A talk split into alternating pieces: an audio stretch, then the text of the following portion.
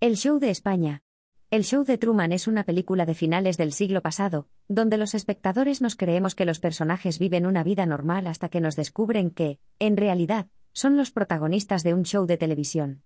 El título de la película deriva de un trastorno psíquico, en el que el enfermo cree que su vida está siendo observada por todos.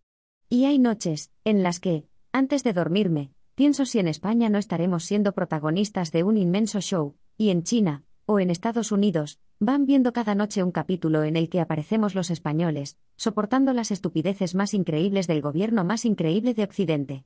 Un día se acredita el derecho del lobo a matar a las ovejas, pero se anuncian duros castigos y multas para el pastor que intente salvar a sus ovejas, sobre todo si le hace pupa al lobo, y no te digo, si lo mata. Otro día se preparan reglamentos exigentes para poder tener una mascota, entre ellos seguir un cursillo para tener derecho a ello. Tu hijo puede pasar de curso con un montón de asignaturas suspendidas, pero si quieres tener un perro tienes que ponerte a estudiar y sacar buenas notas, antes de que te lo concedan.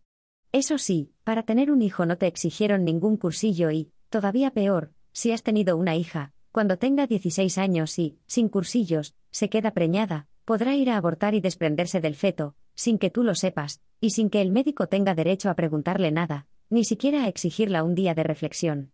De repente, aparece una ministra de feminismo estropeado puesto que es ministra por imposición de su pareja, no por sus méritos de mujer, y se siente muy satisfecha porque se haya indultado a una madre delincuente, condenada a más de dos años de prisión, por acusar falsamente a su marido, y por secuestrar a su hijo durante dos años.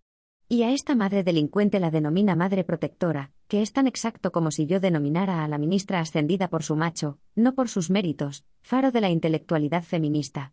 No puede ser verdad. Esto no está pasando. Hay unos productores detrás, y España no está en ruina económica y moral, tiene que ser todo mentira. Se trata del show de España.